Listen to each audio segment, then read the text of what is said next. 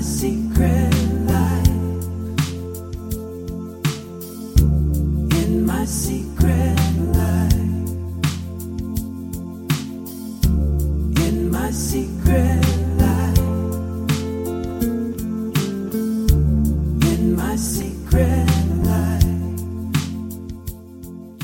大家好，这里是枕边风，我是米娅。 Hello，大家好，我是象征。嗯，我们、呃，今天、哎你别爱了好吗？在我们的节目中不应该出现文心雨爷爷， 好吗？这是枕边风， 枕边风也是丝滑结实下的枕 边风吧？啊，可以了，可以了，差不多是得不是嗯了，差不多得，差不多得。之前我们跟了几期各种各样的五花八门的新节目哈，然嗯后甚至我们还做了第一次开张营业。嗯，嗯，那今天我们来做一个比较古早的栏目吧。我们有好久是，戏梦人生你好啊烦，！ 今儿咱是听什么在戏哪啊？里读本书呢？ 读书你还有脸提你？ 不提你的书打算什么时候读完？我读的是哪本来着？音乐使人自由，坂本龙一。啊哦，哎呀，哦没想但，到但是，其实有很多人说你读书很好，真的很吗？好听。我读书是还不错 啊， Jesus motherfucking Christ！没有没有，嗯就如果大家喜欢听读书的话，我觉得也许我们可以做一个小的栏目，就是单独读书，简称单独是吧？哦不敢，在下不敢。 但是我觉得也许可以在公众号或者是什么地方给大家开一个，就是时间不用很长的这种读书节目。我们其实枕边风是有它的公众号的，在公众号当中搜索 The Ugly Truth，就是嗯 T H E。 U U G G L Y 对 U G R 妈 model U G L Y T R U D H， T H，我们浙大翻译学 这个不不太，今行。嗯天 今天真的累了，你们不能想象我开了多少会， 今天真的累了。 OK，对，搜索我刚刚说的所有这些字母中间没有空格。嗯对啊就是然后 The Ugly Truth，或者大家可以去到新浪微博搜“枕边风”，看到我们头像那个蓝蓝那个新的头像。反正是大家可以去关注我们的微博和公众号。我们的公众号虽然现在还是在做节目的推送，但是大家可以去给我们留言。同时，我想每周三的时候，我们会把一个古早的节目做成一个公众号的文字版本。这个古早的栏目就叫做“枕边的十万个为什么”。哦，那所以之后你要抽出一点时间来，每周跟我一起回答一些问题哦。哦，真的吗？嗯嗯哦，嗯。搜的是，那今天呢，我们就想把在二零一九年，我们其实也收到了很多的留言，但是我们没有回复的，哦，有一些比较重要的故事吧。嗯，嗯，所以今天想做一期枕边的十万个为什么，讲述老百姓自己的。 东方时空呢。所以那我们就开始呗，嗯，好吗？嗯，我自己看了这些故事，还挺有感触的。又又有感触了，嗯，超有感触的呢。嗯。是不是呃，首先，我曾经在以前的节目里面说过，我其实并不是很喜欢回答这些人生问题。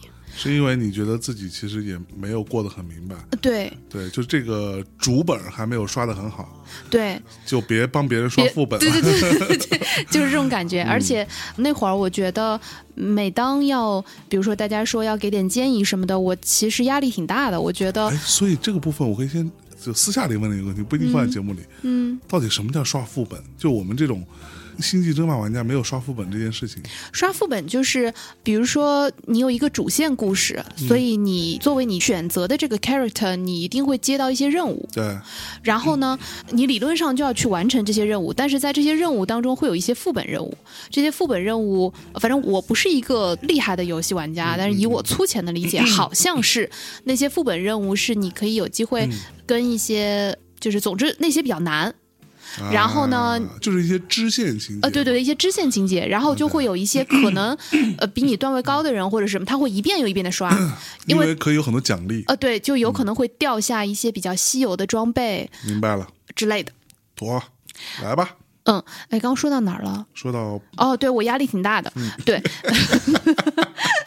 啊、看那出来了，嗯 啊是啊是啊，但是其实我后来去看了后期，包括最近也有一些朋友给我留言，我觉得我感觉好多了。嗯，就是一来大家在留言的时候能够看得出来，各位并不是没有想过就跑来留言的。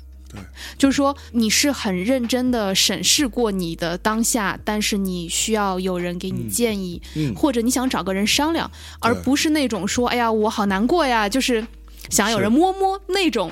嗯，所以，当我看到大家在写的这些故事的时候，我能够看到在感情中的纠结，但与此同时还有一些理性，还有一些对于自己人生的思考。嗯，那就是我看到这样的故事，我会很愿意，也很想去跟大家探讨。好的，嗯，那让我们开始吧。好的呢。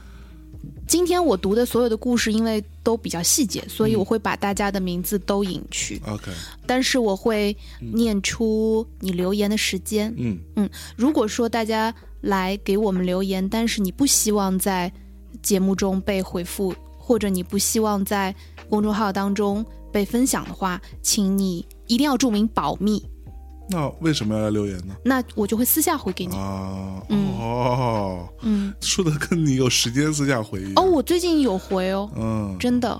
少回少回，这，对，这样呢，所有人都有匿名 了，哦哦对不对？你这是一个不好的一个鼓励啊，对我错了米娅老师基本上不太会私下回复。啊，不回不回，嗯。那现在开始吧。嗯，在去年的十二月二十八日，有一位朋友跟我们分享说，米娅姐姐、相爷突然有很多负面情绪，想不到解决方法，于是想找一个地方说一说。嗯非常抱歉打扰你们。用一句话总结的话，大概是跟抑郁症患者恋爱真的太难受了。嗯哼，我去年下半年中度抑郁了一段时间，后来治疗不错。今年夏天以来情况比较平稳。今年秋天，男朋友主动提出想去医院检查，检查出来是达到住院标准的重度抑郁。嗯换了两家医院，检查结果都相同。当时觉得，毕竟我也体会过那种感受，应该不难克服。可是越来越觉得，面对一个抑郁症男朋友，真的是一件压力很大的事情。短暂的药物作用下，你会看到他一切如常，但是突然又会压抑、沉闷、自闭、拒绝接触。我们两个是有感情基础的，所以看他这样令我很难过。他就好像被关在了一个玻璃箱里，我没办法带他出来。只能站在他身边，感受到他被那些情绪淹没。作为一段恋爱关系，还得时刻控制自己，不要带给他负面情绪。我本身是一个还蛮多小性子的人，但现在完全不敢跟他闹，哪怕是开玩笑类型的打闹，都要时刻担心他的情绪会不会不稳定。自己一方面肯定会委屈，一方面时刻担心也会很疲惫。我没有问题要问，因为我既然还没打算分手，那这些问题其实只能通过时间和药物治疗来解决。发这些也只是因为今天实在是觉得太累了，作为佐证和参考发了一张男朋友的诊断单。如果这段话会被看到的话，用自己的事打扰你们了，真的很抱歉。一直很喜欢《枕边风》这个节目，祝你们生活如意，新年快乐。嗯，你有什么想说的吗？作为一个曾经抑郁过，估计没有那么严重的人，我能体会了。但是说实话，会蛮辛苦的，因为这个事情它不是一个，就我们之前节目里好像也就在大内节目里好像也聊过抑郁症这件事情，就是它不是一个单纯的心理问题，它有很明显的生理症状的。所以你为什么会你去接受治疗、吃药啊？就是这些手段会让你变好，就是因为它在心理层面之外，它有很多生理上的一些表现和生理上的一些根源。嗯所以这件事情在我看来是一个，如果说你没有打算分手的话，那就是一个无解的事情啊，在我看来，就是因为就说白了，如果说今天我是你朋友，就是如果我知道这件事情，或者说你跑来跟我说这件事情的话，那我会劝你分手。就是可能听起来比较残忍，但是如果我是你朋友，我会为你好，而不要让你去保留这种。就当然，这都是我个人的看法，仅供你参考。或者说你可以完全不用听我的看法也没问题。我的看法就是会很痛苦，而且这种心态会有一种就是怎么说呢，感觉会是患难见真情，或者是之类的哈，或者是我相信你应该是没有，但是有很多人在面对这种状况的时候是会有一种我要拯救他，我要把他救回来这样的一种心态，但是其实是很难的，没有那么容易，因为在我看来，这个过程当中的痛苦，它已经动摇到了幸福这件事情的根本。是什么意思？就是说，两个人为什么要在一起，是因为相处的过程当中非常开心嘛，或者说相处过程当中非常平静，对吧？嗯，那就说白了，如果说你今天我们换一种思路好了，如果你今天跟一个你的男朋友或者女朋友在相处过程中，你们永远在吵架，然后痛苦远远大过快乐，那你是不是会考虑分手？就这件事情，在我看来是类似的状况，就是有心理问题的人，他们很可怜，但是呢，他在短时间之内是可能没有办法恢复的。那你们的相处过程就会出现这样的问题，那你要想清楚这件事情。那轮到我了。嗯嗯，我跟你的意见截然不同。嗯我并不是想要去劝你要继续在一起或者不要在一起，我觉得这是非常私人的选择。但是我想告诉你的事情有以下这些：嗯第一，虽然重度抑郁其实并不是很常见的，嗯但是有一些心理问题或者被一些心理的痛苦所折磨，其实是比较常见的。对，所以第一步先要告诉自己，你们不是异类，嗯就是有很多人都这样子，或者有很多人在某些时段都经历过这样的痛苦和问题，也许并不是抑郁症，也许可能是其他的。嗯在漫漫人生当中，你一定会有这样的一个时段的，起起伏伏当中，这个很正常。嗯哼第二，这不是你们任何一方有做错，对，所以我很难过的是，你一直在抱歉，嗯你没有打扰到我们，嗯甚至我很抱歉，因为我们现在才看到，其实因为我没有这个号的密码，很抱歉，所以我嗯其实，如果要说谁应该抱歉的话，那我应该抱歉。嗯不要去质疑自己的存在，不要为自己的存在和现状去抱歉。嗯然后，我觉得在一段感情当中，或者在人的一生当中，其实蛮少有机会去经历真正会触及所谓爱的本质的这样的感情。嗯哼虽然大家都会说啊，情侣之间或者夫妻之间，一辈子总会一起经历一些大风大浪吧，但是呸，并不会。嗯哼大多数人一辈子都不会经历大风大浪。嗯我觉得，可能你们现在在经历的这段感情，我不认为因为他的痛苦，所以他会比其他的感情要伟大，嗯哼但是他很有可能会造就一段比较深刻的感情。嗯所以，就是我跟象征的分歧是在于，我不认为快乐是感情唯一的诉求，哼，当然不是。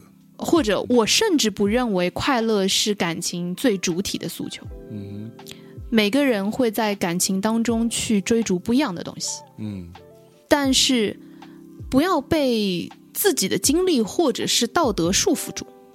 嗯就是说，不要因为你也曾经处在过那样不好的状态下，但是对方没有离开你，所以你觉得你也不能离开他。对，也不要因为你觉得啊，他现在这样，可能我对他来说很重要，所以你觉得在道德上我不能大难临头各自飞。嗯不要被这些东西影响到，到底这段感情是否值得你继续，或者就是不要误认为这是爱。嗯哼把这些东西都拆掉，都撇除掉之后，再来看你是不是有这个足够的力量去支撑另一个人，嗯，或者去支撑你们两个。对，那在这个支撑的过程中，维系你们的是否是一种更深刻的爱，还是一种消磨？嗯然后你再来做判断。没错。所以你跟我说的并不冲突。但是你一上来就劝人家分手，其实是这样的，我跟你讲啊，嗯我虽然没有那么多的案例，但是以我个人的经历来看，当有这种情况发生的时候，其实相对是比较悲观的。其实我大概的态度也是说，并不要觉得我必须要怎么样。当然，我觉得刚刚米娅说的都特别对，就是第一点就是这不是你的错，也不是他的错，你们两个人并没有任何人做错任何事情，在遭遇这样的状况的时候，对吧？第二就是不要因为遇到了这样的状况就觉得很抱歉，嗯，或者你不用为任何事情去抱歉，对，因为你没有做错，嗯，所以你没有任何可抱歉的地方。对，第三就是这个事情，说实话，在我看来，会比想象中要严重。这个我同意。嗯，那我的态度就是不要，其实就像刚刚米娅说的，你不要因为觉得说啊，我有道德感，或者说我不能怎么怎么样，就如何如何。那我希望你真的把它当做一个正常的感情来看，嗯对，感情就归感情吧。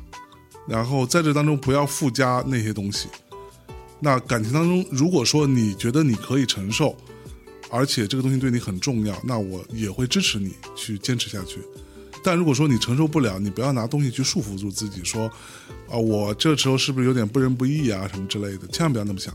嗯，因为这个东西你一旦坚持不了，你们感情这件事情的基础就不存在了，嗯那该离开就离开，对吧？嗯，这个我同意。嗯，其实每个人都有他自己的修罗场，对，哪怕你们都就是可能你会觉得你也经历过这个病症，那对方现在正在经历这个病症，但是即便在同样的病症之下，就是你的感受和他的感受很可能是截是然不完同全的。完，其实是会差别对，很大就是深渊和深渊并不是一样的。而且我之前后来我们不是录过那个节目，我后来还跟那个医生有私下聊，他跟我说了一个观点，其实让我非常吃惊。他说你当时那个状况应该就是轻度的抑郁，轻度抑郁跟中度抑郁跟重度抑郁之间，你可以对于患者的感受来说，你可以看作是三个病，嗯，就是它是非常天壤之别的一个差异的。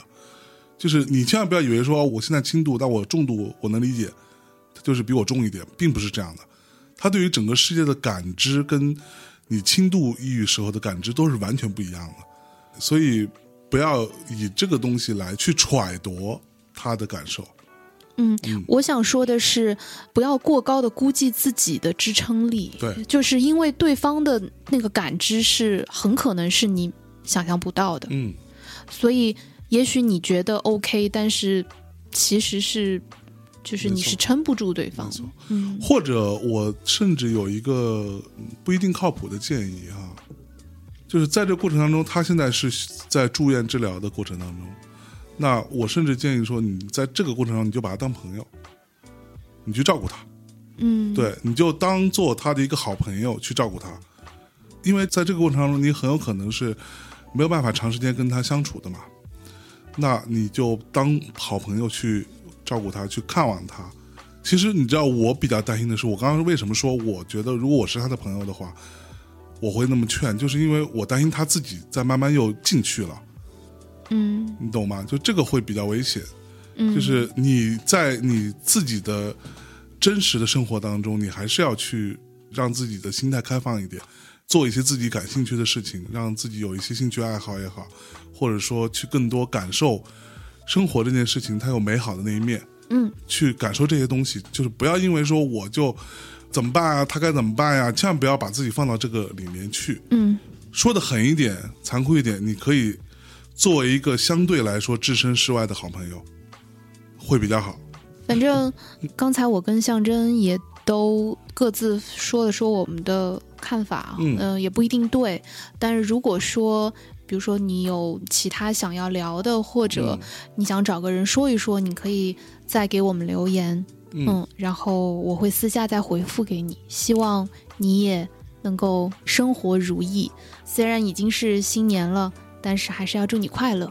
对，这位同学，如果说你能听到这期节目的话，我其实还蛮希望能够再收到你的回复的，就是你现在怎么样？嗯，对，是以及他现在怎么样。如果说你听到了的话，你再给我们发一个私信啊，发一个评论啊，什么都可以。哪怕报个平安，对对对对对。然后，如果说你在这个过程当中，或者说你现在状态好或者不好，你都让我们知道。然后，如果说你真的有什么想要去聊的，或者你真的心情很不好的话，你千万不要担心说会打扰我们，我们愿意跟你聊。嗯，是的，嗯。那下一个故事嗯，也是在去年的十一月二十四号，有一位朋友跟我们留言说，刚听完最新期《枕边风》，觉得特别精彩。哪一期？正好我最近有类似经历，来和《枕边风》分享分享。 这南方人真的是来够了。来和枕边风分享分享。我上周受伤了，穿不进正常鞋子，某直男要给我送来他穿过的马丁靴，嗯，还说太重了，反正他也不穿了。我一边觉得搞笑，一边又觉得这个关心方式太奇怪了吧。嗯哼，比如，我觉得他可以说我接送你上下班吧，或者我给你买双大码软点的布鞋吧。嗯都比现在这个表达方式要好。不过呢，他可能是个不太善于直接说出甜蜜情话的人。嗯（括弧）以目前接触得出的结论，我还在考察中。嗯哼，再加上我有点喜欢他，所以我就欣然接受了他的马丁靴。嗯自我感觉现在心态特别好，觉得没必要跟自己过不去，告诉自己别急别躁，一段真感情需要经得住时间考验。如果没经受住，那就说明没缘分，也不值得可惜。嗯真不知道我这么佛系好不好，哈哈，期待回复。嗯，你觉得好不好呢？我觉得没什么不好啊。就是他听的那期节目应该是二十三号更新的那期节目，叫做《爱要转几个弯才来》。我们都说了啥啊？呃，应该是关于类似于到底怎么样判断他啊，怎么判断他喜不喜欢喜你不喜欢你之类的啊？就是嗯 he's just not that into you 的那个主题。对那你呢？你会给人送穿过的马丁靴吗？我不会，就是这样。我觉这得，到底什么意思啊？作为一个男生，我觉得就是，说实话，我觉得有点不过脑子。就第一啊，马丁靴这个东西是一个什么样的存在呢？它是一个你应该没有穿过，对吧？我没有穿过那马我们丁这靴，些作为对吧，听摇滚长大的人肯定要穿穿的。马丁靴是很难穿的，啊，它非常硬，就是对于很多人来说很磨脚，嗯，对于当年那些朋克来说都很磨 脚。但是那些朋克就觉得很不啊痛这并样，快乐着。对，我不这样穿就不够牛逼，就它是一个那样的存在，你懂吗？而且其实并不舒适，而且很重。哎，但是女生可以穿男生的马丁靴吗？如果那个男生的脚没有那么大的话，但他刚刚说的意思是说他脚有受伤嘛，哦，所以就是那一天，然后他借鞋子给他的意思。对，他是送嘛，他说的是，好奇怪啊，这个 就是说白了，就是他可能脚受伤，然后他的脚肿了，或者说怎么样，然后他肯定就变成他自己的鞋子就穿不上了嘛。哦，就或者说他比如说缠了一些绷带啊什么的，他可能就穿不上自己鞋子了，这很正常。但是你让他穿马丁其实是并不好的一个选择，因为也很容易受伤，更容易受伤了，对，而且他会很痛，对，所以在我看来就是一个蠢直男的一个自以为是的一个呃心意吧。那你觉得从这种表现来看，这个男生是喜欢他的吗？这个男生至少关心他吧，我觉得，就是这是一种关心，但是喜不喜欢就不知道了，或者喜欢到什么程度就不知道了。就他会注意到说啊，这个女生的脚受伤了，这是第一点；第二，她穿不进自己鞋子；第三，哎，我帮你提供一个解决方案，虽然这个解决方案很蠢，但是我至少还想到了这些事情。但嗯我觉得真的很奇 怪，因为为什么呢？我觉得所谓的蠢直男，嗯并不是说，就是我理解当中的蠢直男是指，其实有一个比较细腻的事情，但是他用了一种短平快的方式去解决。我嗯觉得这个叫做蠢直男的思路。哦，那你对蠢直男误解太深了，因为很多蠢直男是真的把事蠢情搞复杂， 真的蠢。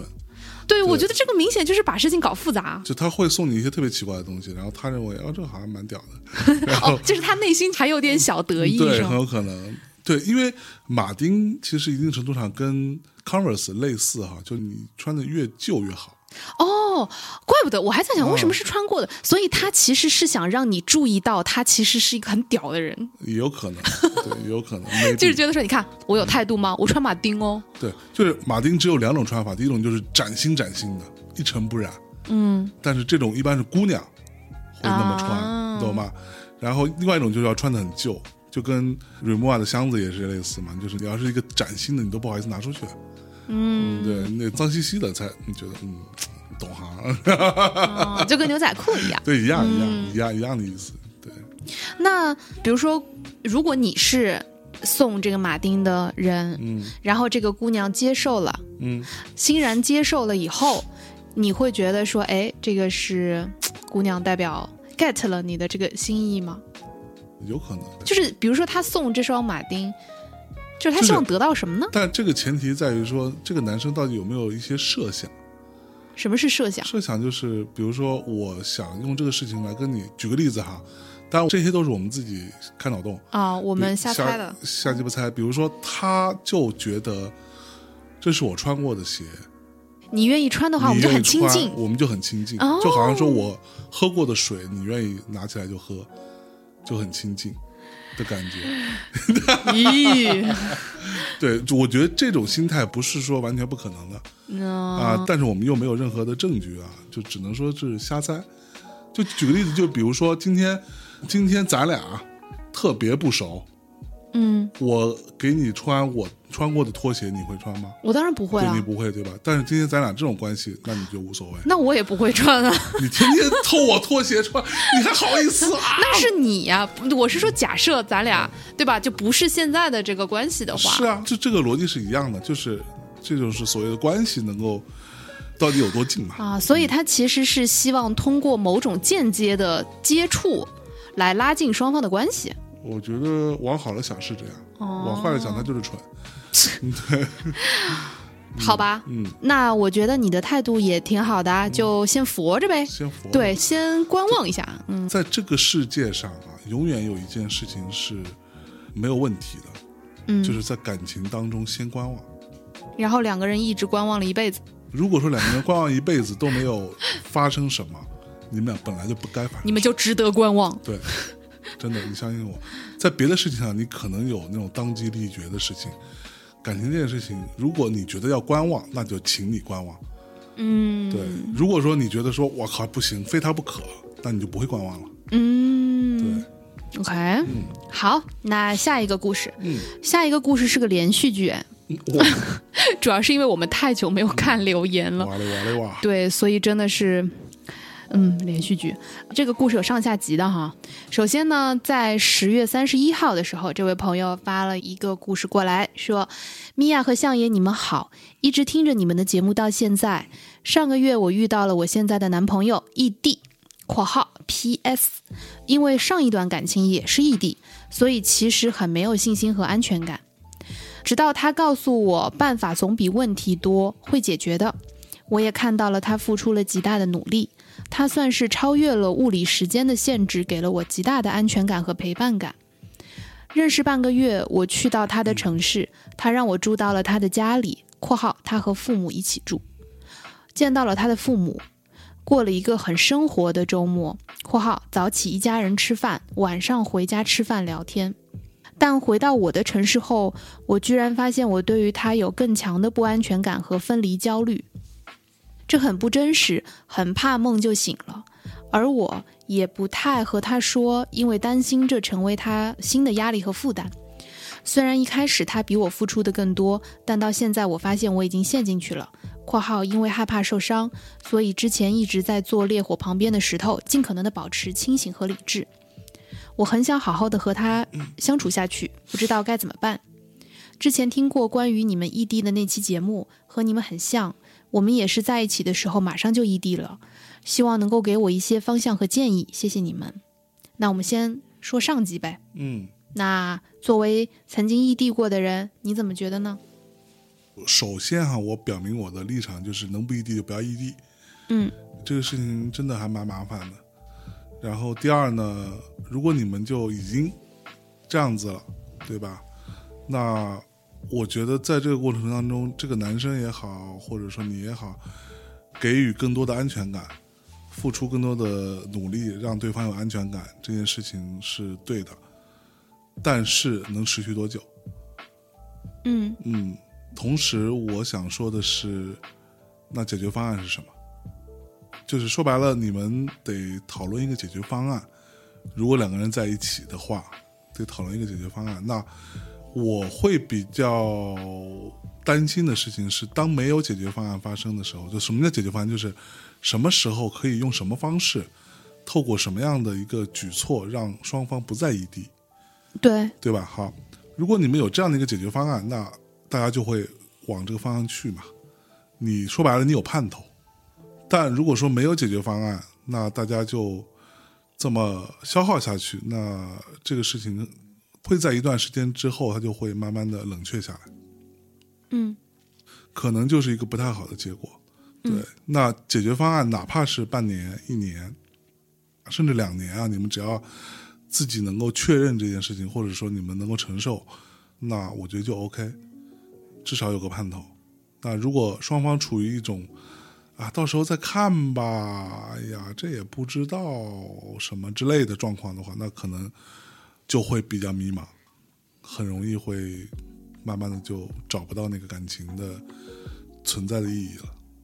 然后关于他说的，就是去了他们家，度过了这样的事情，在我看来，这个男孩子至少在现在这个阶段是非常在意你的吧，还蛮在意你的，所以他才会让你去他家里跟他跟父母一起住啊，然后一起吃饭、一起聊天呐、什么的。你回来之后，你有落差是很正常的。因为你跟他们密切相处了一个周末或者一个假期，然后你回到自己的城市，没有这一切，你会有落差，失落感是很正常的，所以这个倒没什么。我是这样想的。首先，我觉得这整段感情的时间周期都还很短，因为你们认识半个月你就去他家了嘛。嗯，那我觉得在半个月里面，尤其是热恋期，让对方有安全感是很容易做到的事情。对，就他也会很努力，你也会很努力，对，就是然后双方都奔着这去的。对。然后头一个月，甚至头两个月，甚至头三个月，对，就是我觉得多多少少大家都都很正常还是在激情里面，嗯，那所以在这个阶段说啊，我们一定会找到办法的，我觉得大家都说过吧，但是我说是说，那是什么办法？对对对，这就是我要说的对，就是说，在你接下来的这段时间当中，可能你们真的要去找到一个切实可行的一个能够到一起的一个办法，嗯，而不是只是保有一个美好的愿望。对，那第二就是我自己会觉得在，其实两周就见父母是一个非常有挑战的事情。就是我觉得吧，也许他的主要出发点并不是为了见父母了，只是碰巧他跟父母住一起。那他如果自己一个人住，很可能就不会见父母。但是如果是跟父母住一起，大多数难道不会选择说，比如说女朋友来看我，那去酒店开个房间吗？哦，有道理哟、哦。对啊这个思就是我觉得在两周里面就见父母，我觉得是一个非常非常有风险，有是吗。风险、有挑战的事情。嗯，嗯，就是甚至是作为女生来说，比如说是我的话，我会还挺恐惧的，嗯，因为我都不太咱了。咱咱俩在一起是多久见的？那我们是要结婚了才见的父母啊，哦，对对对对对吧？我们是决定要对，在领一起证得了，有半年吧？啊，没有半年，四五个月之后，对。但是当时是我们已经决定要就领是证嗯要了领，证了，然后才去看看。对，对，当时我们俩已经私定终身了。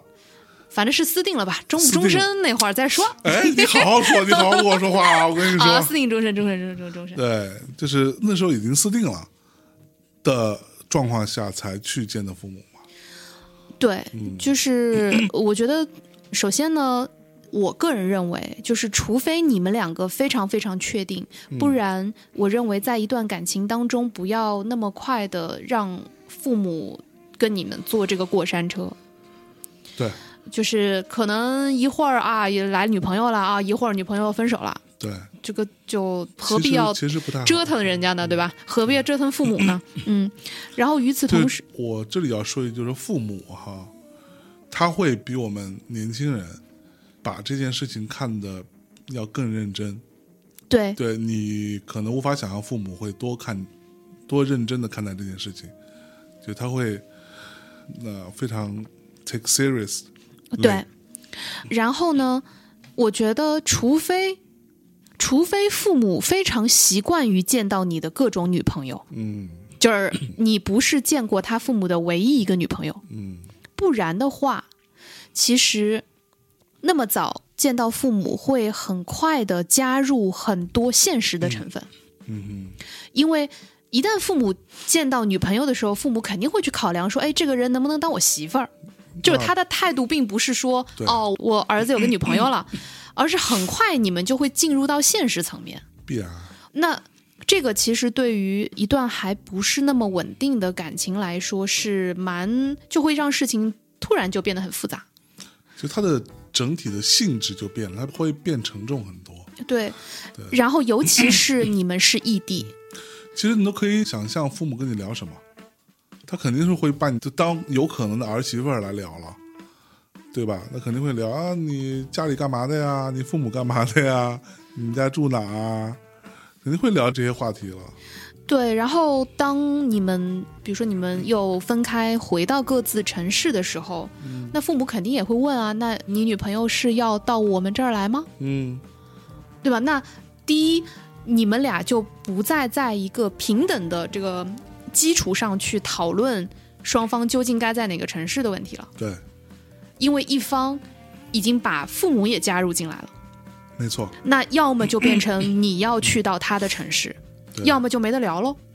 他来你的城市的几率就没那么大了。对的，就是突然就会变得很复杂。嗯，而且呢，这里面还有一个问题，就是就是对女孩子来说，的确，一旦你见过父母之后，你的期望值会不一样。嗯你会觉得，尤其是如果这个过程还比较顺利的话啊，嗯就是看起来对方的父母也还挺喜欢你的话，嗯那你的期望值就会变得很高。嗯，但是原本在你没有去呃他的城市，没有见到他父母之前，其实你的期望值只是想要把异地维持下去而已。嗯哼，但是，一旦见过父母，你的期望值可能一下就会觉得，哎呀，我们是不是已经 serious 了？哦是是是，那你当然就陷进去了，对，就是你觉得似乎已经有半个承诺在手上了，嗯，kind 嗯 of，对。然后，当有了这样的期望值之后。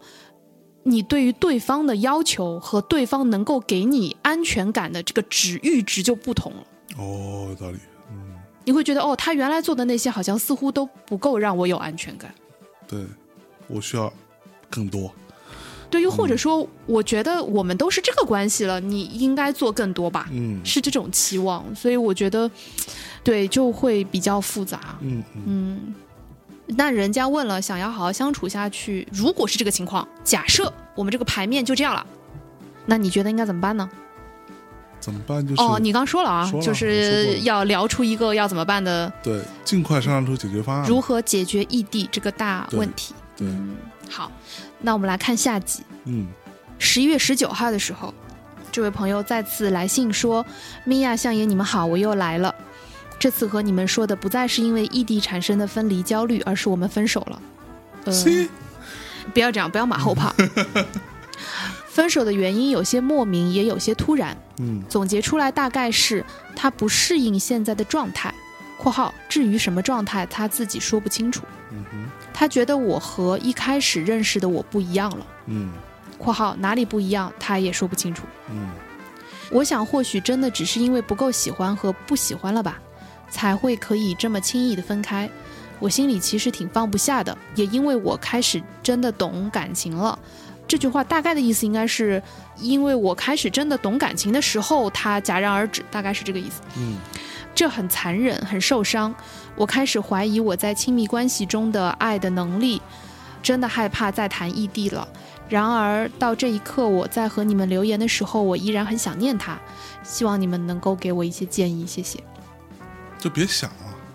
嗯，我这嗯觉得这是我的建议。 嗯，我觉得其实这里面的这些流动的这些不能叫势力对比，但是就是流动的这些不确定因素所导致的一些问题，其实刚刚我们前面也有没错讲到，就是说白了，你也不用觉得怎么样，这个事情跟亲密关系这件事情并没有特别密切的关系，它只不过是说你们两个人在这个关系当中的相处没有步步为营吧，就是可能太没经验了一点而已。嗯，我觉得就是在我很后面的，就是我活到我现在的人生的比较后期的时候，我觉得人生最重要的一个东西其实是 timing，嗯就是时间点。所以有这么多的小说，这么多的感情的故事，都在告诉我们说，对的时间遇见对的人。嗯我觉得其实你们有一点像是在没有对的时间遇到的感觉，是我的感受是这样子。嗯嗯所以，如果说当时你去到他的城市，见到他父母的这个过程，其实是一个比较意外的状况的话，嗯而不是真的就是去见父母，就是比较意外的见到的话，我觉得这个好像是一个不是很好的时间点。嗯但是，对吧？这个嗯老娘坦坦荡荡立于天地之间，嗯，感情谈了就谈了，异地就异地了，就是嗯分手就分手了那怎么样呢？啊、嗯那又怎么样呢？对啊，so fucking what？对吧，就是你可以受伤，你可以受伤五分钟吧。嗯，呃，五分钟有点短啊，你可以说上五天吧。在这五天里面，你可以五天会不会缓太长了？没关系，嗯五天你可以缓缓慢慢的尽情的受伤，然后在第六天的时候，请告诉自己说，好，我这个 moon 的这个时间已经过去了， I did my time。对，啊、 差不多了啊，这不是你的错，嗯，也不是你的爱的能力有问题，也不是异地的错，对就不要往回看，往前跑就好了，对，跑得足够快，你就感觉不到眼泪了。嗯这个好像也是某 个小说里说的。哦，是下一句嗯你是不是要说你喜欢倒立？因为倒立眼泪不会流下来。哎呦，F 四都出现了。对，花泽类老师，哎呦，我为什么能接上这么古早的梗？ 我并不想接 上。 关键是你知道我最好笑的是，我在想这件事情的，我刚刚在说这段话的时候，我想的是漫画，就那哦个，时候还没有那 个电视更老。啊天哪！ OK，好，嗯，那下一个故事，好，嗯这个是在公众号的留言，在十二月十九号。的留言，嗯米娅相爷晚上好，谢谢你们的节目和大内一起陪着我成长，一起度过人生快乐和难过的时光。啊，怎么会出现敌台呢？在这 里，好不爽。 之前在枕边风微博的后台留言过，这次我在微信后台写下留言给你们。上个月我和男友分手了，很难受，也放不下。我们彼此微信都没删，后来发现他开始在朋友圈发一些有深意的朋友圈（括号或许是在和我喊话吧），但希望我是过度解读。嗯于是我也相呼应的发一些类似的，我们互相恶心，但谁都不找谁， 还挺可爱的。最后他终归先把我删除好友了。我第一时间发现后，心里是崩溃的，感觉被他甩了第二次，其实真的挺难受的。其实我依旧挺想他的，所以这段时间我用工作疯狂的压榨我自己。（括号可能因为我的上升和月亮星座都是摩羯吧，虽然太阳是天平。哦，对了，他是摩羯男。咦，来，你先 说吧，摩羯男 sucks。你有什么问题？ 我说摩羯男 sucks，你是被摩羯男甩过吗？因为我碰到的所有摩羯男都还蛮，我不能说都吧，我碰到的摩羯男八成吧都还蛮糟的，哦，真的哦，就记仇，然后真真的有个小黑本儿。那不是天蝎男吗？呃，天蝎跟摩羯有类似的地方，跟你说， 哦，很不同好不吗？不不不，我是说天蝎男跟摩羯男都有类似的地方，就在于他们很难放下。哦，对，所以你是怎么惹到人家了？我没有惹到人家，我是旁观嘛，我就想说，呃幸亏我不是那个女生，你知道吗？哦，真的、啊？嗯嗯嗯，就是而且还蛮腹黑的。当然说星座是开玩笑啊，就是这再一次印证了我的观点吧。分手就是分手，分手就拉黑嘛。分手不拉黑留着干嘛？过年发红包吗？ 对啊，这分手就拉黑啊，就是分手一个拉黑一个，这是我为人处事的方式，对自己好，对不对他好，I don't give a shit。前任的对吧？守则之前不是说嘛，前任的本分嘛，前任就是前任吧，前任就是一个熟悉的陌生人就完了。陌生人拉黑他，留他微信干嘛呀？你指望跟他有工作上的往来吗？你会跟前任做生意吗？绝不会，因为我都拉黑了。那如果你的前任是你客户呢？ So 突然 what？有一天变客户呢？我就这一个客户啊， 谁知道呢？比如今年，对 吧？靠，那你对吧？你还是有一些最基本的，我觉得最基本的东西还是要留的。这个就是说原则有点大哈，但是真的是有一些最基本的处事的方式。前任就拉黑啊，不要留留着干嘛？留着前任不是为了他是你的客户，也不是因为你想跟他继续做朋友，醒醒吧！你只不过是觉得说还有可能来一个回笼 fuck，不就这点破事儿吗？ 好了好了，你 shut up，轮到我了。首先呢，我觉得拉不拉黑不重要，嗯，但至少删除吧。删不删除也不重要哦，啊，真的。我觉得这个是不同的人的使用习惯，我真的是这么觉得。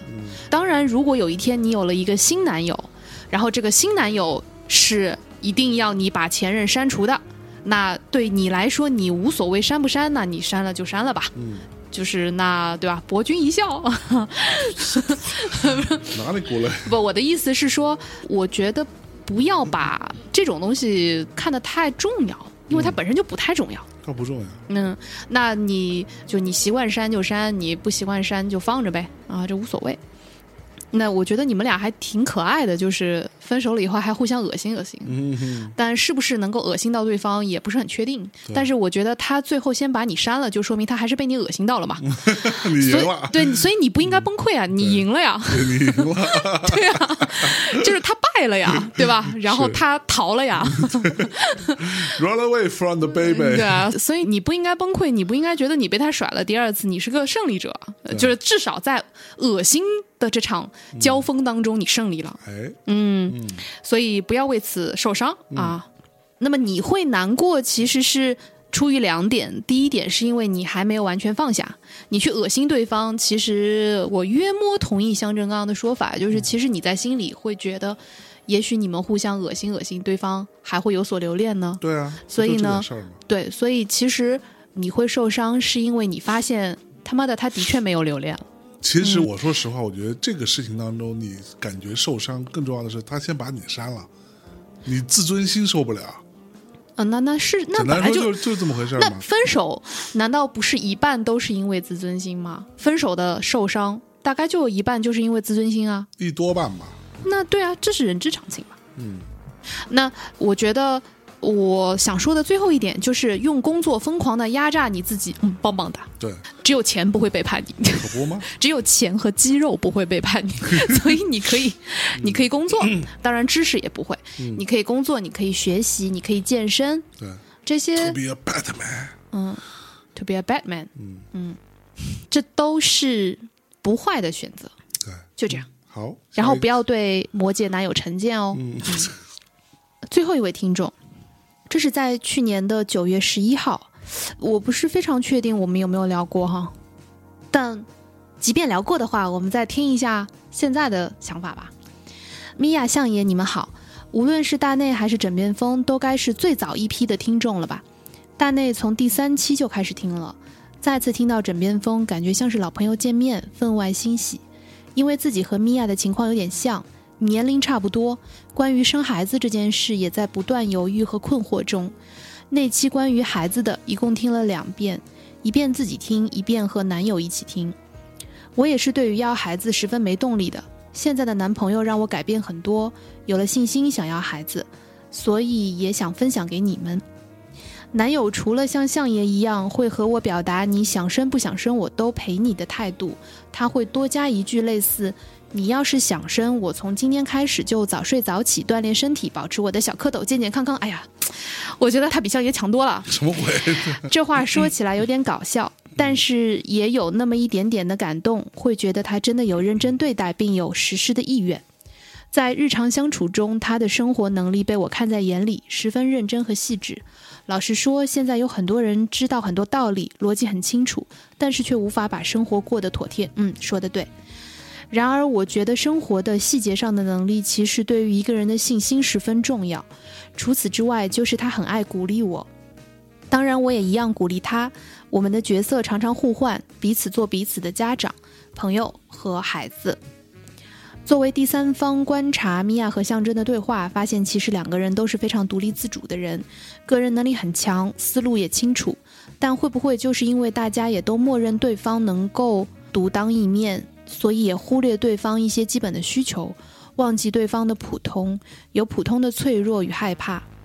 一个直观的感受是，米娅和相爷好像是用很多逻辑来论证能不能要孩子，但是个人觉得可能是一个先感性后理性的事。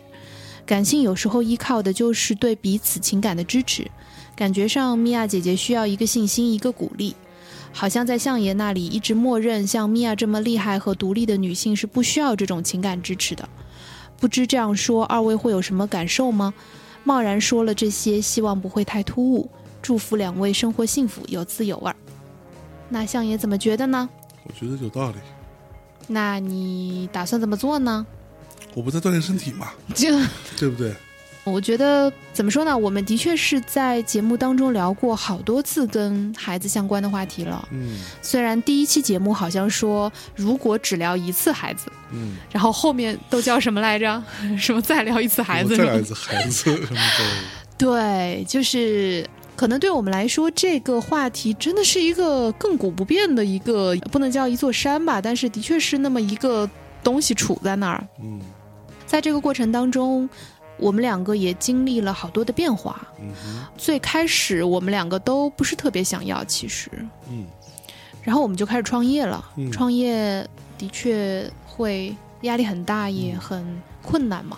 那个时候，光两个人互相依靠，都觉得不一定互相能撑得住，嗯，就没有办法再多出一只手来支撑一个孩子。是，到今年，我们倒是有一些心态上的变化，嗯哼至少从我这边，我觉得一来在工作上，我觉得我跟象征的磨合好像比之前好了很多。是吗？的确是我很诚恳的说，今年你比之前的那两年要努力一点，啊，或者说要达到同样的努力程度，不需要我像过往那两年那样去催你了。嗯就省心了很多。然后呢，在感情上或者在生活上，你也变得会更有责任感、更有担当，也更知道要怎么照顾我。嗯我觉得这种默契和信心好像在加强吧。嗯哼所以呢，我现在的确没有那么排斥或者那么害怕了。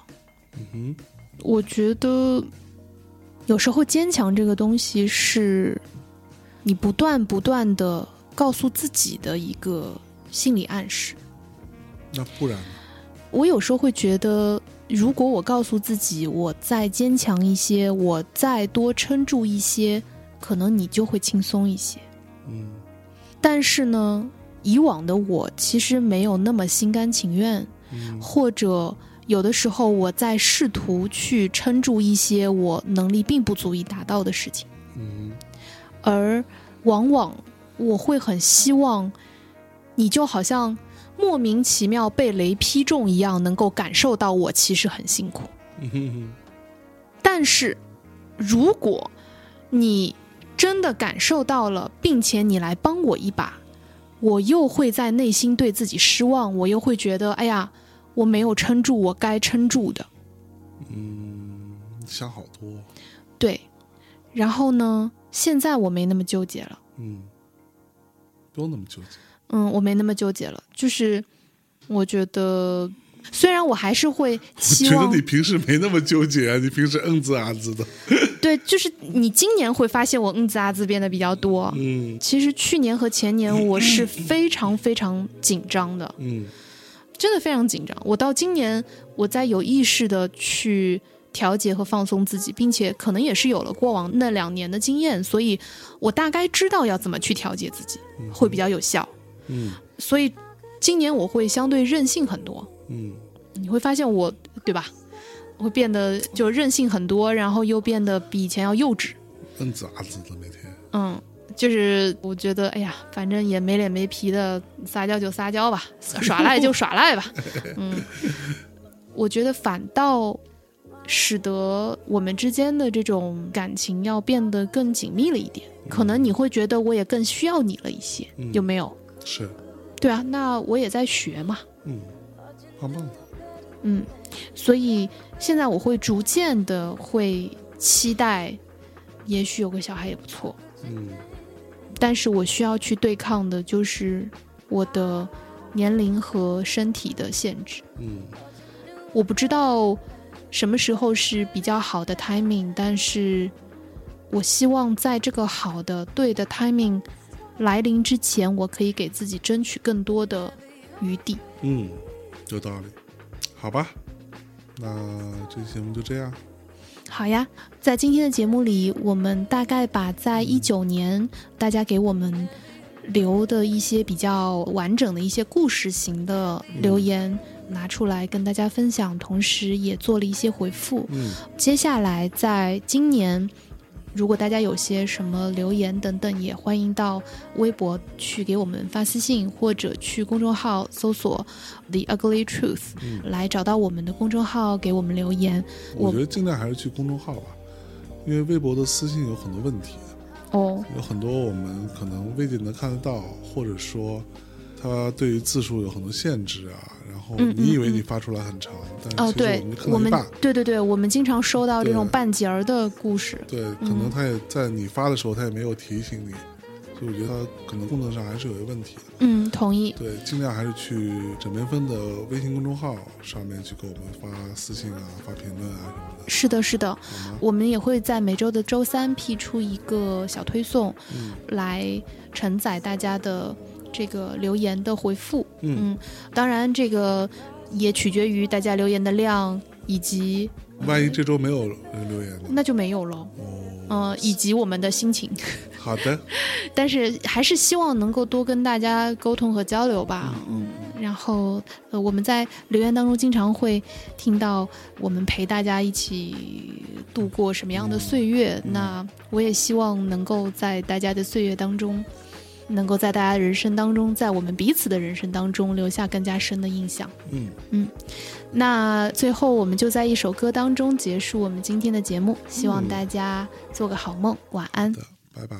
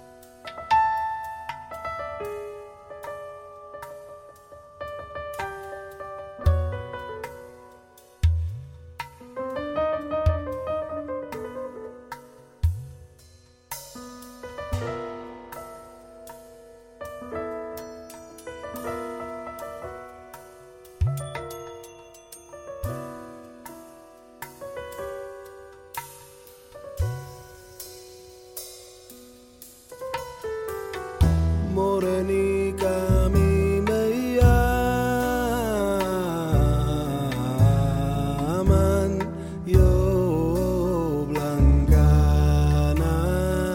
blancanasi y del sol del en verano yo me hice ansí morenica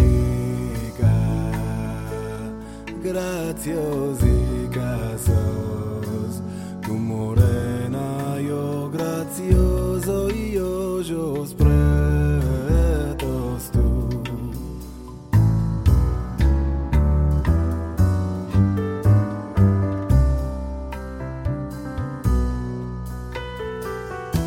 morenica mi me llaman los marineros atravessa a mi me aman, me vou con ellos. Morenica, graciosica.